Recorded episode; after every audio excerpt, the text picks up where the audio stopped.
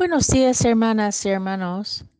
Hoy, lunes de la semana 15 del tiempo ordinario, meditamos el Evangelio según San Mateo, capítulo 10, versículo 34, el primer versículo de capítulo 11. La primera lectura es del libro de Éxodo, capítulo 1, versículos 8 a 14 y 22. En aquel tiempo Jesús dijo a sus apóstoles, no piensen que he venido a traer la paz a la tierra. No he venido a traer la paz, sino la guerra.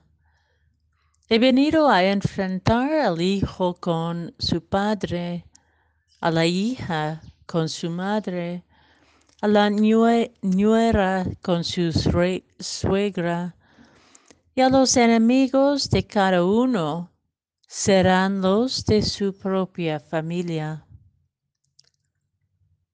El que ama a su padre o a su madre más que a mí, no es digno de mí. El que ama a su hijo o a su hija más que a mí, no es digno de mí. Y el que no toma su cruz y me sigue, no es digno de mí. El que salve su vida, la perderá el que la pierda por mí, la salvará. Quien los recibe a ustedes, me recibe a mí, y quien me recibe a mí, recibe al que me ha enviado. El que recibe a un profeta por ser profeta, recibirá recompensa de profeta. Que recibe a un justo por ser justo, recibirá recompensa de justo. Quien diera, aunque sea más que un vaso de agua, aunque no sea más que un vaso de agua fría a uno de estos pequeños, por ser discípulo mío, yo les aseguro que no perderá su recompensa. Cuando acabó de dar instrucciones a sus doce discípulos, Jesús partió de allí para enseñar y predicar en otras ciudades.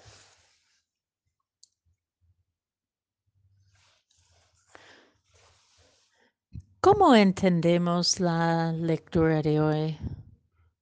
¿Cómo es posible que Jesucristo no, no trae la paz, sino la guerra, la división, la ruptura en las relaciones más íntimas? Estas, estas imágenes parecen tan contrarios a nuestra, de nuestra búsqueda. De hecho, preferimos evitar la contradicción, particularmente en nuestra fe. Sin embargo, no podemos negar que vivimos constantemente con contradicción. Hoy Jesús nos ayuda a navegar estas contradicciones de vida que en muchas situaciones nos confunden y nos angustian y no pocas veces tienen consecuencias para cada familia y cada comunidad. En primer lugar, el Evangelio reconoce el costo de asumir el discipulado con seriedad nos exige apostar por la totalidad del mensaje evangélico. ¿Acaso Jesús no desea la paz y la unidad familiar? Por supuesto que sí. Pero la responsabilidad de su realización cae sobre nosotros, en cada una y cada uno. Sin embargo, la paz no es fácil, tampoco es rígido tampoco es barata. La paz no es legislada, no es un objeto que podemos comprar ni imponer desde fuera. La paz evangélica nace en lo hondo del corazón y tiene que ser nutrido y cuidado para que pueda crecer.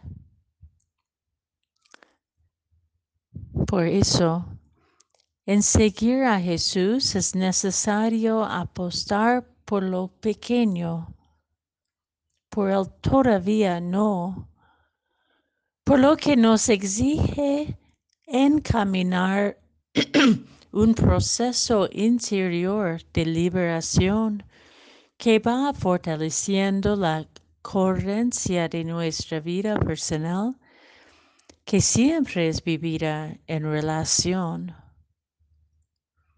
Entonces, poco a poco nos damos cuenta que para ser fiel al Evangelio tenemos que cargar con la cruz que es la paz que Jesús nos ofrece. Pero no lo malinterpretamos, como en tantas ocasiones en la historia humana. Cargar con la cruz de Cristo, seguir a Cristo hasta la cruz, no nos llama a ser protagonistas de división, de rupturas, de guerras y violencias proclamadas en nombre de Dios. Es una atrocidad utilizar la fe como justificación de la violencia, cual sea el tipo de violencia. Lo que Jesús nos enseña hoy es que la misma opción de discipulado nos hace pequeños, insignificantes, despreciados, precisamente porque nos exige ser coherentes en el amor sin manipularlo sin dejarnos manipular por relaciones de poder y desigualdad. Es la cruz, la entrega y el vaciamiento, vaciamiento de sí mismo en el amor hasta la última gota que se revela en la coherencia e integridad del amor, que es el verdadero signo de contradicción en nuestro mundo y la verdadera fuente de la paz que el mundo no nos puede dar.